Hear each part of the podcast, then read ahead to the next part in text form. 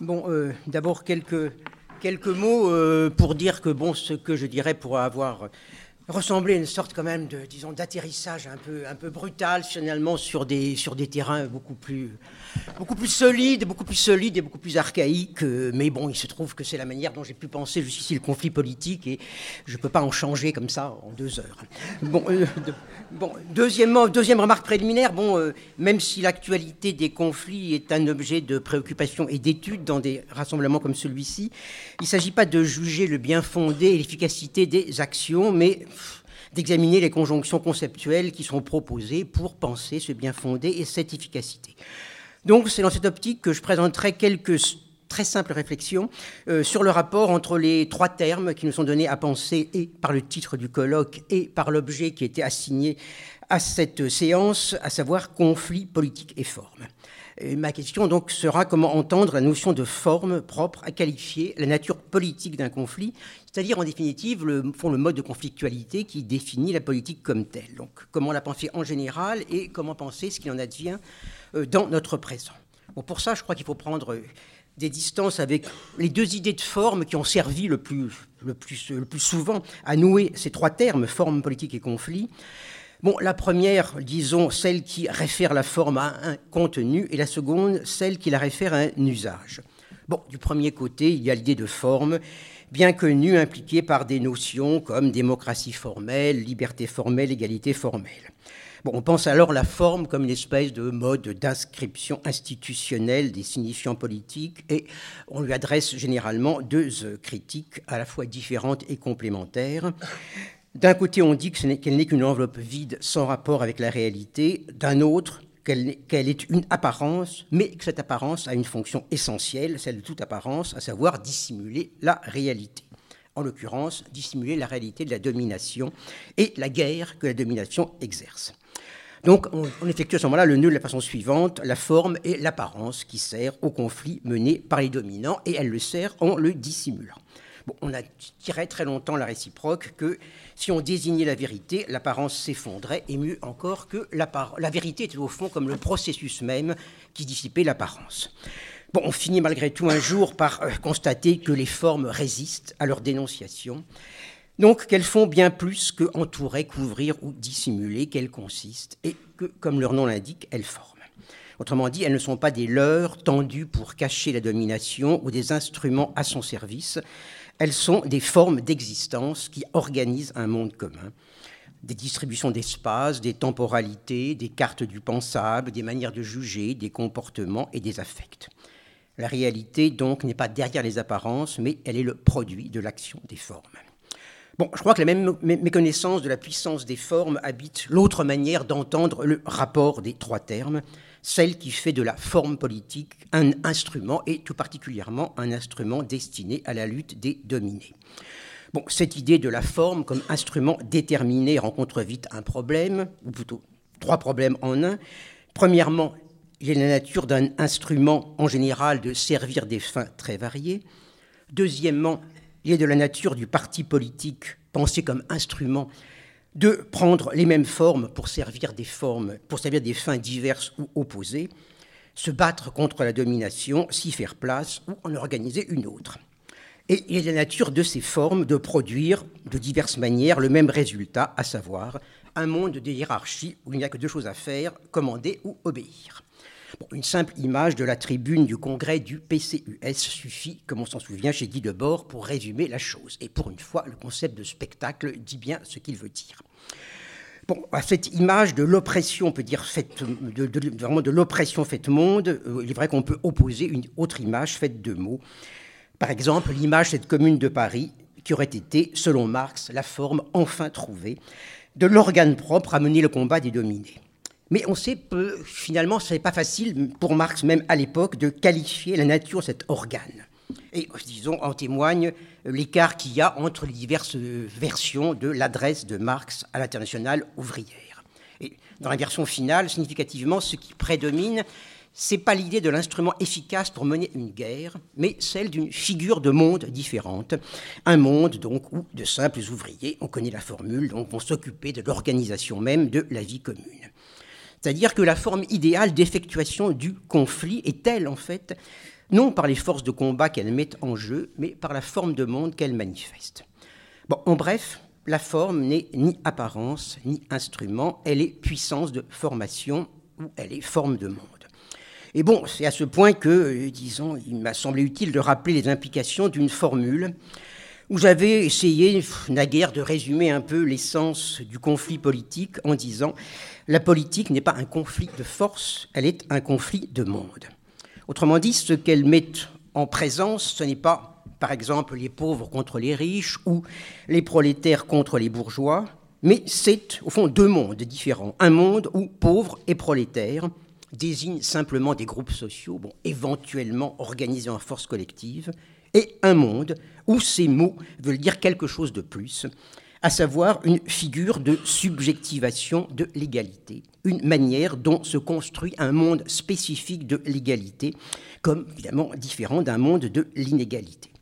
Ce qui distingue ce monde de l'égalité, c'est qu'un temps et un espace spécifiques y existent en supplément de la distribution normale des sphères d'activité que le monde normal organise. Bon, c'est que dans ce temps, cet espace spécifique s'organise une capacité elle-même spécifique et normalement introuvable, qu'on pourrait dire, euh, disons, euh, la capacité des humains sans supériorité. Bon, c'est ce nœud du fond de quatre termes, une capacité, un sujet, un espace et un temps, que je crois on, on a trouvé bon, au cœur des grandes inventions politiques Bon, que je résumerai volontiers en quatre adjectifs, donc euh, tous les quatre euh, extraordinairement, on peut dire, euh, archaïques et démodés. L'invention démocratique, l'invention plébéienne, l'invention ouvrière et l'invention communiste. Bon, je, passe, passe rapidement en revue. Invention démocratique. Bon, elle consiste, comme Platon l'a désigné négativement en des termes indépassables, en l'invention d'un pouvoir d'un type spécifique et aberrant le pouvoir de ceux qui n'ont aucune supériorité qui les qualifie pour exercer le pouvoir. Bon, on sait que ce pouvoir se définit par un espace-temps bien spécifique et aberrant également, celui de l'assemblée du peuple, où vont ceux qui pourtant, dit le même Platon, n'ont pas le temps d'être ailleurs que dans leur atelier. Bon, cet espace-temps, euh, bon, on sait par ailleurs qu'il suppose lui-même euh, la reconfiguration topographique qui avait été créée à Athènes par la réforme de Clisthène, à savoir un espace politique abstrait qui est fait de trois morceaux d'espace non contigus et qui est comme donc surimposé à la répartition géographique au sein de laquelle s'imposait la domination naturelle des propriétaires sur leur environnement ou leur voisinage. Bon. Deuxièmement, invention plébéienne, c'est celle que raconte euh, Balanche à la veille de la Révolution de 1830, en revenant sur, euh, disons, l'épisode de la sécession des plébéiens romains sur le mont Aventin. Si cette sécession est politique, c'est qu'elle n'est pas simplement l'expression d'une protestation contre une condition, mais elle est l'affirmation d'une capacité encore une fois introuvable, une capacité qui n'existe pas dans le monde qui leur fait cette condition. Les plébéiens, qui n'étaient pas entendus comme des êtres doués de parole, font la preuve qu'ils possèdent cette parole et toutes les propriétés qui s'y attachent, à savoir celle de, se nommer, de discuter et d'imposer aux patriciens des traités. Invention ouvrière, troisièmement, elle a eu lieu quand le rapport de travail, qui, dans le monde normal de la domination était une affaire strictement privée, concernant individuellement un employeur et un nombre indéfini d'individus, quand ce rapport a été transformé en affaire publique, traité par un collectif, et un collectif qui s'affirmait capable non seulement d'arrêter le travail, mais de transformer cet arrêt en une scène de parole et en une démonstration d'une capacité de penser et d'organiser un monde commun. Bon, affaire d'espace encore, puisque dans cette invention, deux espaces sont articulés, l'atelier, appelé à devenir une république sans maître, et la grève. Et on se souvient que la grève était le nom du lieu où les ouvriers attendaient qu'on leur donne du travail, et qu'à un moment historique bien précis, elle est devenue non plus un lieu, mais un temps, un temps où leur capacité d'être sans maître s'exerçait à faire attendre ceux qui n'ont pas donnent, mais reçoivent du travail. Invention communiste, enfin, J'entends ici l'invention symbolisée par l'événement historique de la Commune de Paris tel que Marx l'a formalisé.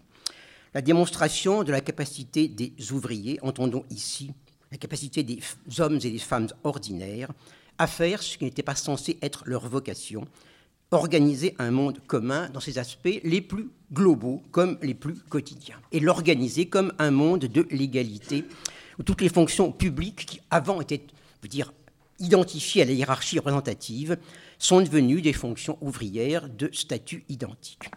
Bon, derrière le fait de ce gouvernement à bon marché, il y avait quelque chose de plus radical que le même Marx avait formalisé une trentaine d'années plus tôt, communisme désigne une puissance d'agir qui est sa fin en elle-même, qui organise un monde où n'existe plus la différence des moyens et des fins.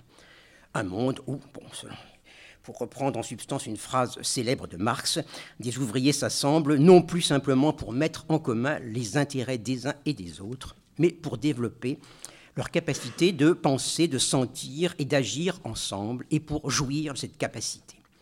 Bon, telles sont pour moi les quatre grandes formes historiques et symboliques du conflit des mondes, par quoi il y a eu politique et non pas simplement oppression et résistance à l'oppression. Quatre formes qui peuvent se combiner et donner lieu à des inventions politiques spécifiques.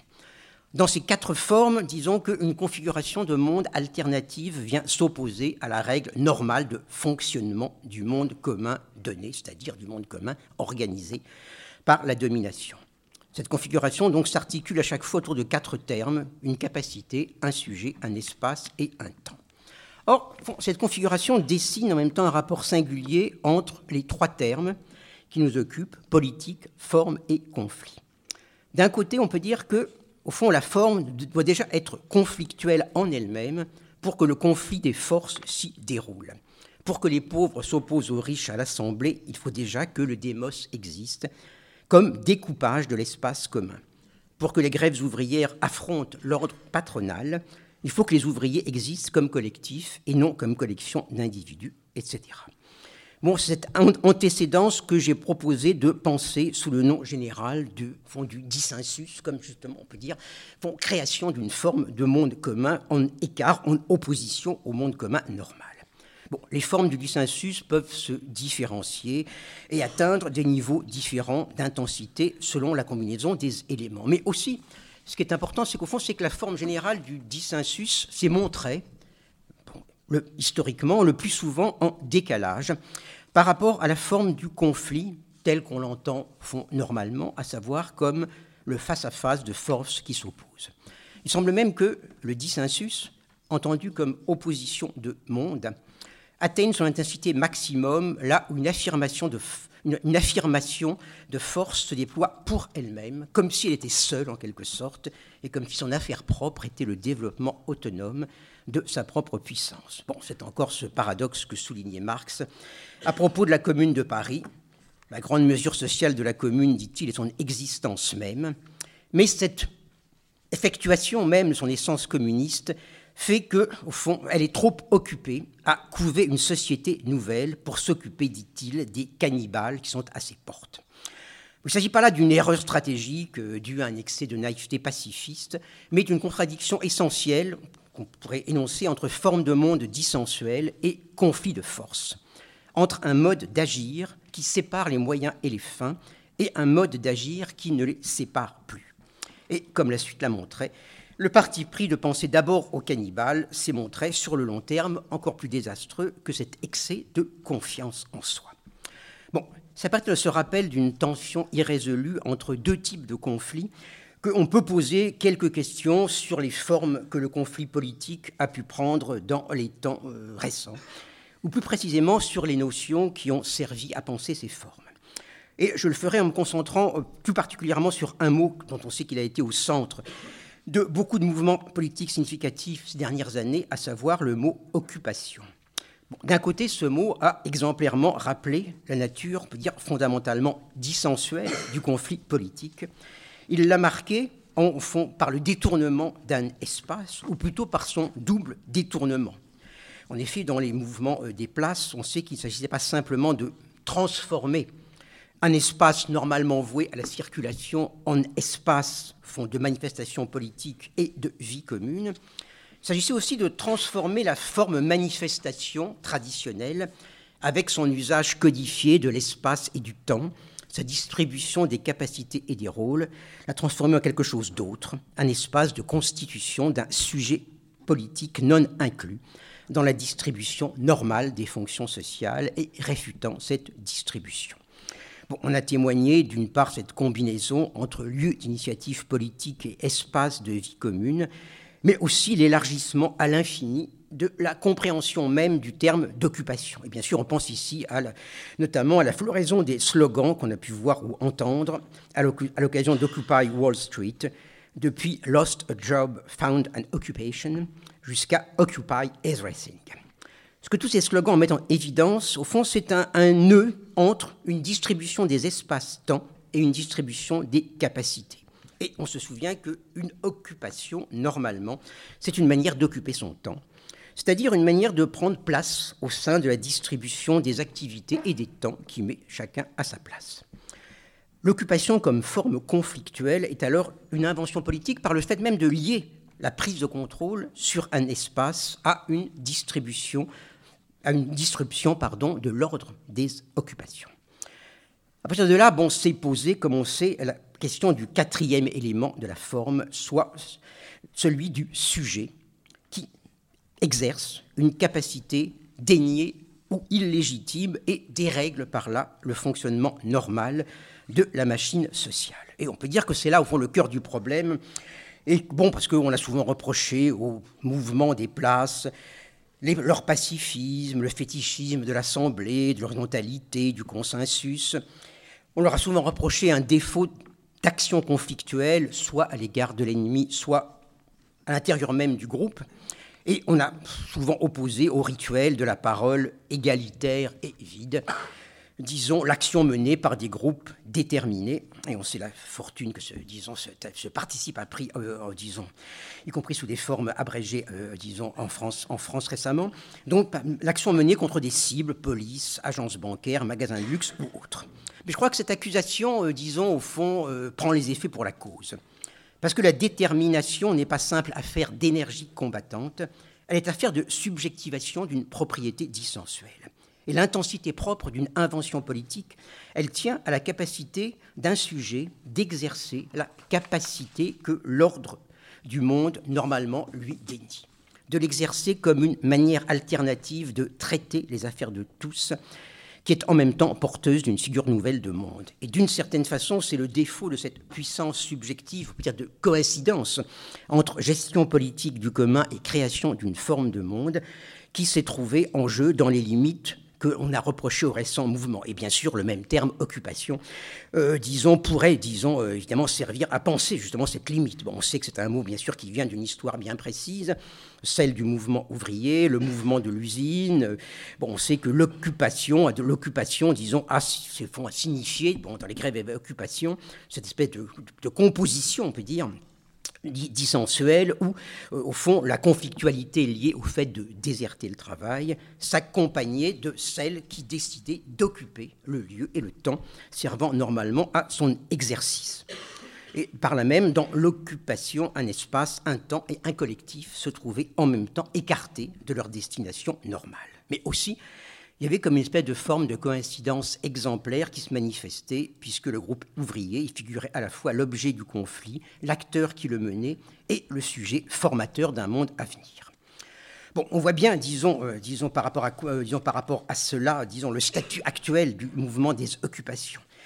Aujourd'hui, l'espace occupé, ce n'est plus l'espace, on peut dire, intérieur au système, déterminé comme espace du conflit entre capital et travail. C'est un espace du dehors, à côté du pouvoir financier qui détruit les emplois et délocalise les usines.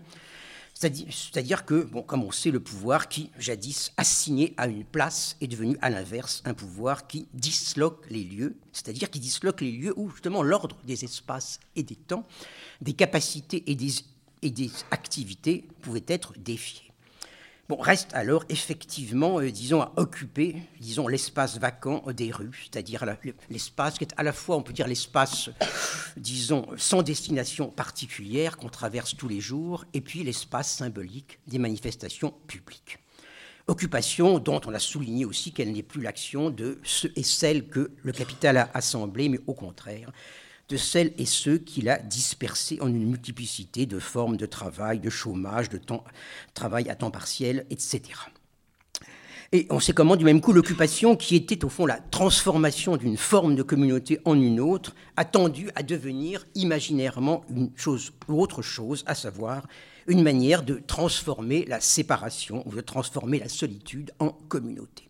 Je pense que c'est de là, et non pas, comme on l'a dit, d'une espèce de soumission euh, à l'illusion démocratique euh, qu'est venue l'insistance sur l'Assemblée, comme ça, comme figure d'un être en commun égalitaire. C'est là qu'est venue l'étrange dramaturgie qui a donné comme contraire à la hiérarchie bah, non pas l'égalité, mais le consensus. Bon, formule célèbre, comment c'est Le consensus contre les leaders. Bon, on a dit que les assemblées des places occupées avaient trop bien imité les assemblées parlementaires. on pourrait dire par provocation qu'elles ne les ont pas assez imitées en un sens. Parce que de nos jours, les assemblées parlementaires parlent très peu. En revanche, elles décident éventuellement. Et une assemblée alternative aurait pu être non pas un lieu de la parole également donné à tous, mais un lieu qui promulgue des lois, qui invente les formes de leur autorité, et où s'affirme donc une capacité alternative de rendre public et de traiter les problèmes de la communauté. Bon, je dis ça non pas pour donner des conseils rétrospectifs, personne n'en a rien à faire, mais simplement pour, euh, disons, euh, renvoyer au cœur du problème, à savoir que la reconfiguration des espaces et des temps s'effectue aujourd'hui sans que nulle figure de sujet ne soit au fond en puissance de subjectiver la capacité des humains sans capacité. Et il n'est pas indifférent que le mouvement Nuit debout soit intervenu dans le, cours d'une mobilisation contre une loi travail qui, d'une certaine façon, est comme la dernière étape d'une longue offensive qui a visé à détruire la forme de travail, la forme travail comme forme d'un monde collectif. Mais de fait, on, effectivement, on sait que c'est autour de cette forme c'est-à-dire autour du travail comme collectif agissant et comme monde commun que s'était opéré pour l'essentiel à l'âge moderne dans nos sociétés, le nœud essentiel entre les quatre inventions dont j'ai parlé. Et de fait est qu'aujourd'hui, ce nœud est défait. C'est-à-dire que nulle figure de l'objet de la querelle n'est plus en puissance d'en être le sujet, mais aussi que nulle figure de sujet n'est venue à sa place pour mettre en œuvre la capacité par laquelle se construit un monde de la demi, euh, disons, un monde, on peut dire, de l'égalité en opposition au monde de la domination. Et bon, on a pu remarquer qu'au fond, l'action conflictuelle concrète que l'on oppose souvent au bavardage pacifiste des assemblées a présenté souvent, au printemps dernier, au fond, les mêmes propriétés que celui-ci. Dans les deux cas, on déclarait le même principe d'écart, soit qu'on veuille s'assembler sur une place, soit qu'on décide de s'équiper pour frapper l'ennemi. Au départ, on peut dire que tous ont donné à leur décision la même origine, à savoir, on ne va pas continuer à marcher en ordre derrière des sonos. Et évidemment, il y a deux manières de ne pas marcher en ordre derrière des sonos, qui est de rester sur place et qui est évidemment de s'armer. Bon, donc, je veux dire que, bon, et on sait aussi que parmi bon, ceux qui ont revendiqué au printemps dernier les formes violentes de l'action, bien rares sont ceux qui ont affirmé son efficacité pratique en termes de victoire sur l'ennemi. Ils ou elles en ont souligné d'une part la valeur symbolique et d'autre part une autre intensité de ce bonheur d'être ensemble, qui pour eux s'exprimait d'une manière un peu trop fade sur les places occupées. Mais le problème, c'est qu'au fond, ni la, place occupée, ni les vitrines brisées ne transforment des individus déterminés en un sujet déterminé. disons, et que, disons, euh, disons euh, on voit bien qu'elles n'arrivent pas à unifier un être ensemble et un être contre, à en faire une puissance capable en même temps de dérégler la machine de domination et de proposer une figure du monde à venir. Et par rapport à ça, bon, les appels intellectuels à restaurer la volonté, bon, ou les mots d'ordre militants comme euh, bloquer l'économie, je crois en témoignent à leur manière. Bon, on sait qu'il y avait un temps, il n'y a pas besoin d'appeler à l'action résolue pour bloquer l'économie.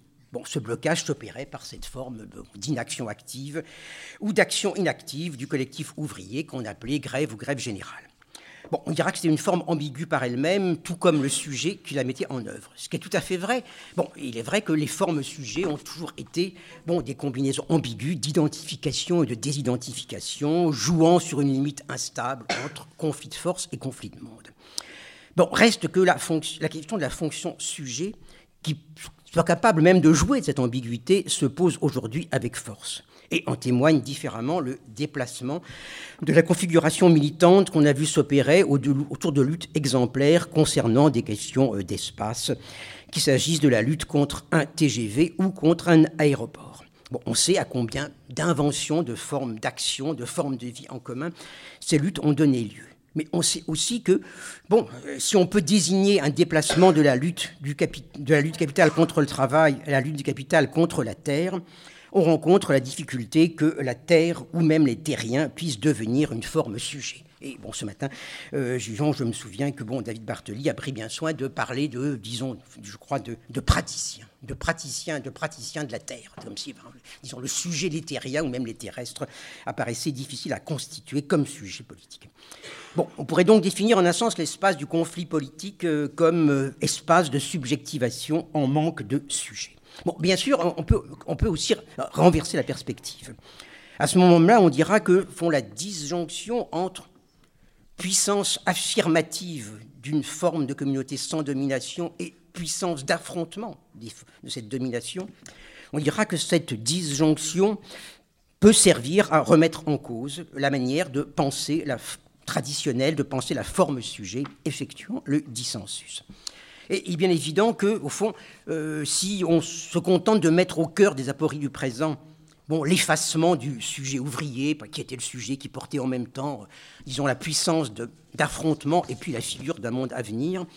Si on met cet effacement au cœur des apories du présent, peut-être qu'on donne trop encore à la vision qui fait défendre, qui fait dépendre, au fond, la consistance des puissances de l'égalité, du développement du monde de la domination.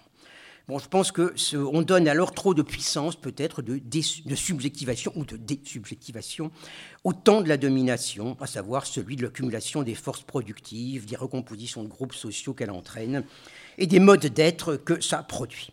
Non, non pas bien sûr que je, dise, que je vais dire qu'il faille dissocier entièrement les temps, mais ce que je veux dire, c'est que précisément la question est celle de rapport entre des temps qui sont des temps hétérogènes ou des temporalités différentes.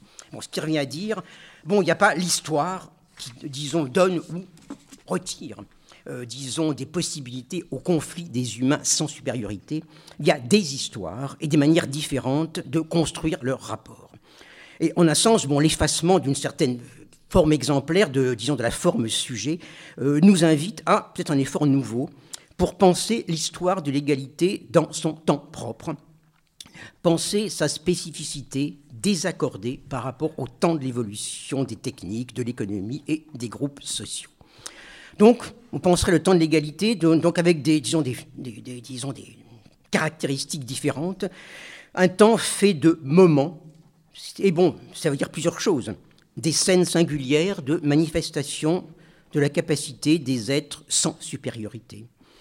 Donc des scènes singulières où les grandes formes de l'invention politique se sont assemblées dans des combinaisons plus ou moins lâches ou serrées, achevées ou inachevées, et avec des degrés différents de créativité et d'intensité. Mais ça veut dire aussi, euh, disons, ces moments, des séquences d'actes et de pensées qui, bon, en quelques jours, en quelques semaines ou en quelques années, quelquefois, ont interrompu justement le cours normal des répétitions et des évolutions qui fait un monde. Et au fond, ont défini des vitesses propres, ont engendré des dynamiques temporelles spécifiques de plus ou moins longue durée. Mais ça veut dire aussi euh, font des expériences qui se nourrissent ou qui se font écho à distance et tissent à distance entre elles des liens ou des résonances divers. Bon, hier, Bernard Asp remettait dans le présent de notre réflexion l'histoire de la formation de la classe ouvrière anglaise telle que Hippie Thompson l'avait reconstruite, ou celle de l'Atlantique rebelle, reconstruite par Peter Lindbau et Marcus Rediger, Sophie Vanish établissait une sorte de transversale entre la problématique de la confiance chez Saint-Just et les problèmes que peuvent rencontrer aujourd'hui une banque alimentaire ou une université populaire.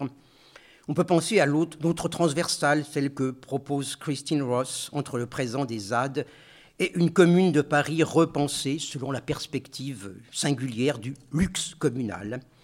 Bon, ce déplacement lui-même n'est pas sans rapport avec celui que j'avais voulu opérer par rapport au présent des années 70 en parlant de l'histoire de l'émancipation à partir de la rupture des temps qui était opérée, disons, dans l'usage par les ouvriers de leur nuit. Bon, dans le temps, disons, jadis, bah, on disait qu'il fallait séparer toutes ces expériences égalitaires, les mettre chacune dans son temps, ce qui veut dire évidemment dans le temps commun qui était celui du capital. Et il fallait en laisser la synthèse, euh, disons, au parti et à la science de l'avant-garde. Bon, si comme, disons, on en a émis hier le vœu, on peut dépasser la simple énumération des singularités, ce n'est certainement pas sous la forme des leçons à tirer d'une histoire, ce serait plutôt dans la tentative de construction de l'autre temps, susceptible de tenir ensemble ces fragments de temps, ces expériences d'égalité. C'est peut-être de ce point de vue qu'on peut aborder la question qui est posée à notre, session par l'argumentaire du colloque, celle de la transmission. Bon, la forme canonique de la transmission, ça a été celle de la pensée bah, qui dégage justement ce qu'il y a de commun à des expériences particulières pour en faire partager la leçon. Le problème, c'est que pour opérer cette synthèse, on présuppose généralement comme donné le temps de la coexistence des expériences, on suppose comme donné l'espace de pensée dans lequel elles se trouvent en commun. Bon, en bref, on peut dire que la mesure commune qui doit servir à penser ces expériences ont en commun est déjà présupposée. Alors il me semble que justement le présent nous invite à prendre les choses d'un autre bord, à cesser de, fond, de penser la pensée elle-même comme fond, l'instance du commun qui va unifier le divers de l'expérience.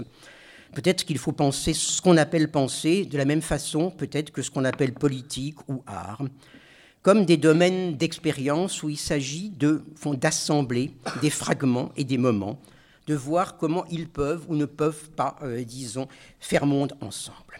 Bon, la question du commun, bon, j'essaye souvent de le dire, elle se pose déjà dans la manière dont des mots peuvent aller avec d'autres mots, des mots avec des images, des actes avec des significations, etc. Bon, comme bien d'autres sans doute, je suis frappé par la manière dont le témoignage ou la réflexion sur les formes nouvelles de la politique se fait aujourd'hui souvent dans des ouvrages ou des revues si attentifs à la mise en page, la typographie, les images, comme si la radicalité politique était indissociable aujourd'hui d'un refus justement de dissocier les formes et les contenus, de dissocier l'aspect des mots sur une page des propositions qu'ils portent, ou de séparer le sens décidable d'une image de son affect indécidable. Comme si le travail de la mise en page était le travail d'une mise en forme du dissible, du visible et du pensable, font qui se déploie pour constituer l'espace commun à ces autres essais de mise en forme qui s'opèrent dans un lieu occupé, une manifestation, un réseau de solidarité ou tout autre lieu où on essaye de conjuguer une forme de lutte et une forme de vie.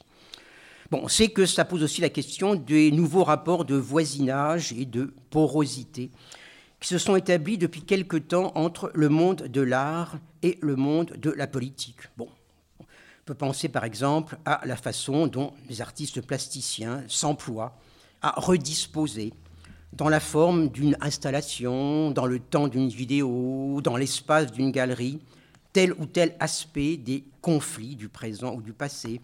On peut penser à la façon dont des chorégraphes se sont emparés des gestes du quotidien, du travail et de la lutte, dont des performeurs ont proposé des gestes, des mouvements ou même bon, on a qu'à célèbre des immobilités sur les places occupées.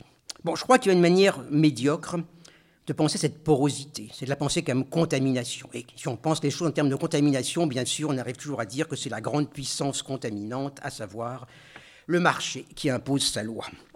Soit qu'on déclare la valeur marchande comme seule vérité des œuvres prétendument subversives, soit qu'on ramène les manières d'être et les manières de sentir de la protestation aux formes de créativité et d'auto-valorisation induites par la forme actuelle du capitalisme.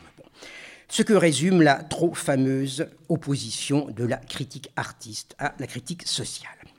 Il me semble qu'il y a une manière plus intéressante et plus exacte de penser cette porosité, en reprenant différemment peut-être une catégorie mise en jeu hier, celle d'enquête. On sait que beaucoup de dispositifs artistiques contemporains se présentent comme la réalisation d'un projet de recherche sur un événement, un fonctionnement social, une communauté, un conflit. Il se donne comme le résultat d'un travail qui suppose souvent une recherche d'archives, une enquête sur le terrain, une immersion dans une communauté, voire la participation à un travail militant. Le résultat, donc, on va être souvent un dispositif de spatialisation ou de mise en mouvement qui va faire circuler autrement les paroles, les images, les gestes, les expériences, pour enrichir ou modifier le tissu du sensible partagé, c'est-à-dire aussi celui du monde commun pensable. Et je crois que c'est peut-être aussi en ce sens qu'on peut comprendre notre réunion ici. Il n'est pas indifférent qu'elle ait lieu en un théâtre, que tant de réunions où on discute aujourd'hui du présent, de la domination et de la lutte aient lieu dans des théâtres ou des musées. On n'en tirera pas, je crois, la conclusion médiocre que tout ça n'est que spectacle.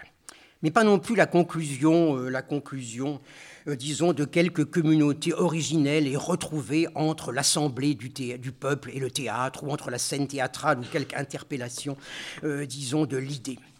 On pensera plutôt, je crois, que le théâtre fonctionne aujourd'hui comme un de ces lieux déspécifiés, ou de ces lieux entre deux où on expérimente les façons dont euh, des mots, des gestes, des pensées et des corps se mettent en commun. Peut-être d'ailleurs qu'on pourrait à partir de là revenir sur la question que je posais au départ, sur le statut au fond d'une discussion philosophique sur les notions engagées, disons, par l'actualité des conflits politiques. À ce moment-là, disons, on ne poserait plus la question en termes d'écart entre un intérieur et un extérieur, entre la réalité des luttes et la réflexion, ou entre la pratique et la théorie. On la poserait plutôt en termes fond d'intersection de différents espaces et de différentes pratiques qui s'attachent tous en même temps, on peut dire, à fabriquer des formes de communauté et aussi en même temps à réfléchir sur les assemblages d'éléments par lesquels se fabrique euh, du commun. Bon, j'en resterai là pour l'instant. Merci de votre patience.